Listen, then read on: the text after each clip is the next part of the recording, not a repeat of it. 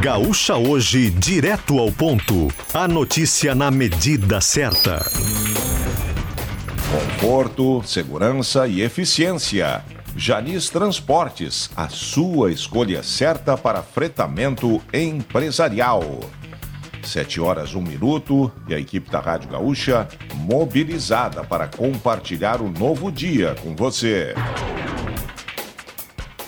Prefeitos caçados de Bom Jesus e Parobé terão que pagar gasto de eleições suplementares. Isadora Garcia. A decisão foi obtida junto ao Tribunal Regional Federal da Quarta Região, que acolheu os argumentos da Advocacia Geral da União e rejeitou a apelação dos réus. Os ex-prefeitos gaúchos Irton Bertoldo Feller, de Parobé, e Frederico Arcari Becker, de Bom Jesus, foram condenados e precisam pagar cerca de 120 mil reais como ressarcimento aos cofres públicos. O entendimento da Justiça Federal é de que as eleições suplementares de 2018 em Bom Jesus e 2020 em Parobé só foram necessárias devido aos atos ilícitos praticados pelos réus e por isso eles precisam arcar com os custos. Procurado pela reportagem, o ex-prefeito Becker de Bom Jesus afirma que o processo está em andamento e que ele só irá se manifestar após decisão final. Já no caso de Parobé, a defesa do ex-prefeito Feller diz que irá avaliar entrar com recurso em tribunais superiores contra o pagamento dos gastos. Seis estados e o Distrito Federal já decretaram situação de emergência em função do avanço da dengue. Além de Brasília, a medida foi adotada por Santa Catarina, Rio de Janeiro, Minas Gerais, Goiás, Espírito Santo e Acre. Para tentar conter a doença, o Ministério da Saúde decidiu realizar um dia D para a mobilização nacional contra o mosquito transmissor. Será nesse sábado e o tema vai ser 10 minutos contra a dengue, em alusão ao tempo diário dedicado à eliminação do Aedes aegypti. Justiça torna réis diretoras de creche acusadas de ter de tortura contra alunos em Serafina Correia. Gustavo Gossen. A denúncia por tortura de crianças de 7 meses a 4 anos foi feita pelo Ministério Público do Rio Grande do Sul ontem. As duas diretoras da escola infantil Ludicamente, que tem 26 e 28 anos, estão presas preventivamente no presídio estadual de Guaporé desde o dia 25 de janeiro. Conforme o Ministério Público, a denúncia tem as mesmas características do indiciamento da Polícia Civil e listou 29 testemunhas que ainda vão ser ouvidas. Além disso, um expediente na promotoria de Guaporé foi instaurado para acompanhar as ações feitas pelo Poder Público para garantir assistência às vítimas dos maus tratos. O caso começou a ser investigado no dia 19 de janeiro, depois de um professor informar os crimes para alguns pais, que então acionaram a Polícia Civil. Os crimes teriam sido cometidos entre 2022 e 2024. Rio Grande do Sul ocupa o segundo lugar em redução de policiais militares entre todos os estados brasileiros. Conforme dados do Fórum Brasileiro de Segurança Pública, o número de brigadianos caiu em 10 anos de 23.100 policiais para 17.900, com redução de 22,5%. Uma das justificativas da Secretaria Estadual da Segurança Pública para a redução é o desmembramento do Corpo de Bombeiros, que retirou o número expressivo de agentes até então ligados à Brigada Militar. Já no caso da Polícia Civil, houve alta em uma década, o efetivo da Polícia Gaúcha subiu de 5.540 para 6.510, com um crescimento de 17%. Revisão da vida toda de aposentadorias do INSS volta hoje à pauta do Supremo Tribunal Federal. Tiago Bittencourt. Em dezembro de 2022, a Corte do Supremo Tribunal Federal aprovou a tese que permite que aposentados revejam suas contribuições e optem pelo cálculo que mais lhe favoreça. No entanto, houve um recurso da Advocacia Geral da União contra a decisão que está sendo julgado agora. A análise do recurso foi iniciada em agosto do ano passado. No entanto, o ministro Cristiano Zanin pediu vista ao processo, interrompendo o julgamento. O placar era de quatro votos favoráveis a manter a decisão de 2022 e três para anular anulá-la. Nesta retomada da revisão da vida toda das aposentadorias do INSS, que será pauta do Supremo Tribunal Federal hoje, todos os ministros deverão se manifestar, inclusive aqueles que já votaram e que poderão alterar as suas posições. Com mais de 10 ações na pauta hoje, essa decisão sobre a revisão da vida toda pode ser adiada novamente. Apresentador Fausto Silva está sob observação médica após ser submetido a transplante de rim na segunda-feira no Hospital Albert Einstein, em São Paulo. De acordo com familiares de Faustão, seus rins já estavam comprometidos quando ele fez transplante de coração no ano passado. Por isso, Faustão estava fazendo hemodiálise. O apresentador ficou na fila por um transplante de rim durante dois meses. E na primeira sessão presencial do ministro Flávio Dino, Supremo Tribunal Federal pode retirar mandato de sete deputados hoje. Fernanda Bagatini. O ministro Flávio Dino participa hoje da primeira sessão de julgamentos no plenário do Supremo.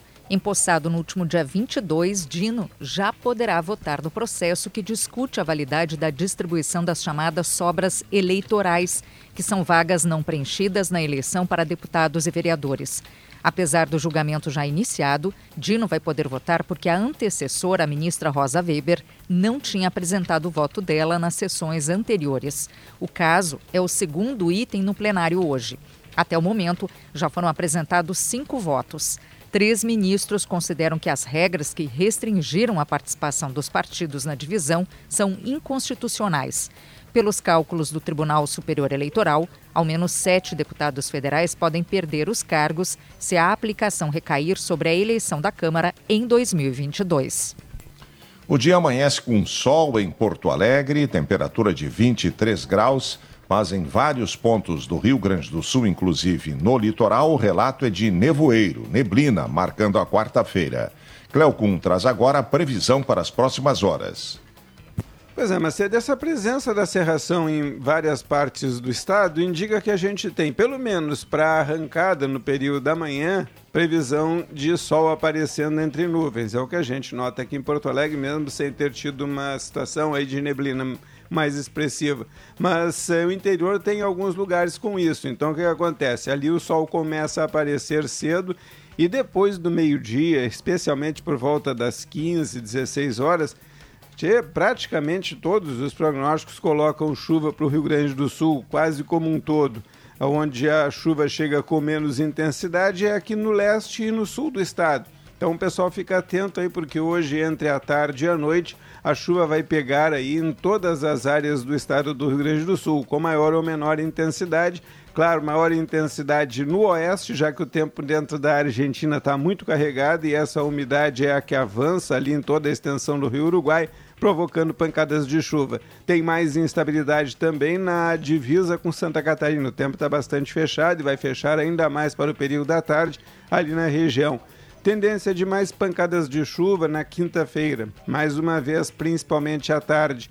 Na sexta, agora está aparecendo alguns simuladores ali colocando alguma chuva cedo, depois é que está melhorando. Sábado é o único dia que aparece sem chuva em todos os simuladores. Domingo a chuva está voltando para o final da tarde, principalmente à noite, e uma queda de temperatura entre a segunda e a terça por causa de um pouco de ar frio sobre o estado do Rio Grande do Sul e tem, frio, tem chuva e queda na temperatura no final do domingo e principalmente na segunda-feira em todo o estado.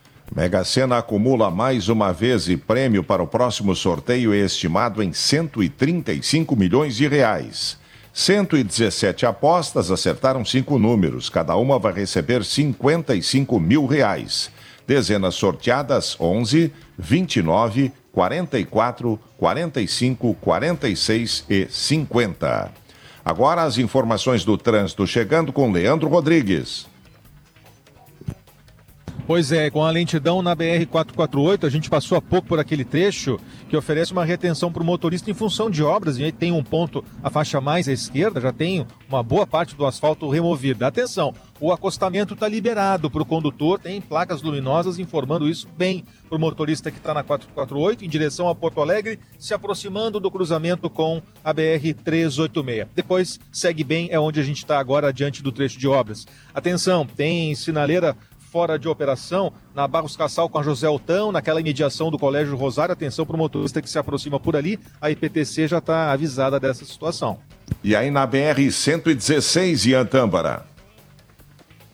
Olha, tem pontos de lentidão já, principalmente em direção a Porto Alegre. Primeiro, ali na ponte sobre o Rio dos Sinos, nada de incomum, apenas a lentidão do horário mesmo, entre a região da Charlau e passando pela ponte. Depois, outro ponto que vem congestionando nos últimos dias é ali na altura da estação Petrobras. Já tem mais ou menos é, 500 metros, se estendendo para quase um quilômetro de lentidão nesse trecho também em direção a Porto Alegre. E por fim, em, já na altura do bairro Niterói, aí tem um relato de um carro parado na pista da direita, causando mais lentidão. Carro com problema mecânico por ali. A princípio teria que tá, tá, fazer uma manutenção no pneu e aí o motorista teve que encostar o carro para o lado direito da pista, fazendo essa lentidão já se estender ali da altura da estação, antes da, da, da estação Niterói.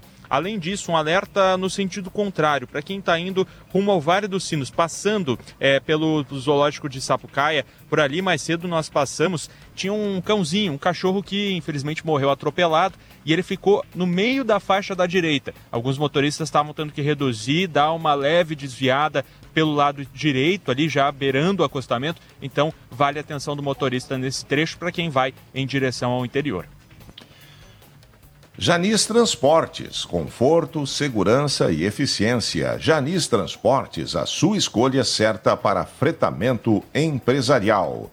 No futebol, jornada dupla. Hoje à noite, o Inter estreia na Copa do Brasil e o Grêmio decide a Recopa Gaúcha em Marcos Bertoncello. É, Macedo, e o Inter vem numa boa sequência. São seis vitórias consecutivas, sendo a última no Clássico Grenal do último domingo no estádio Beira Rio. E agora enfrenta o Asa pela Copa do Brasil, podendo até empatar, que mesmo assim vai avançar de fase. Enfrentamento às 8 horas da noite em Arapiraca. Pelo regulamento, o Inter vencendo ou empatando se classifica. Só será eliminado se perder para o Asa nos 90 minutos. E se o Inter conseguir a sua classificação, vai embolsar como premiação cerca de 1 milhão e 800 mil reais. Passando, pega Itabuna da Bahia ou Nova Iguaçu do Rio de Janeiro, que também jogam nessa quarta-feira às 7h30. Bom, destaque também para o Grêmio, que com reservas vai enfrentar o São Luís na final da Recopa Gaúcha. Partida marcada para 7h30 da noite no estádio 19 de outubro em Ijuí. Se houver empate, decisão nos pênaltis. Gaúcha hoje, direto ao ponto. A notícia na medida certa.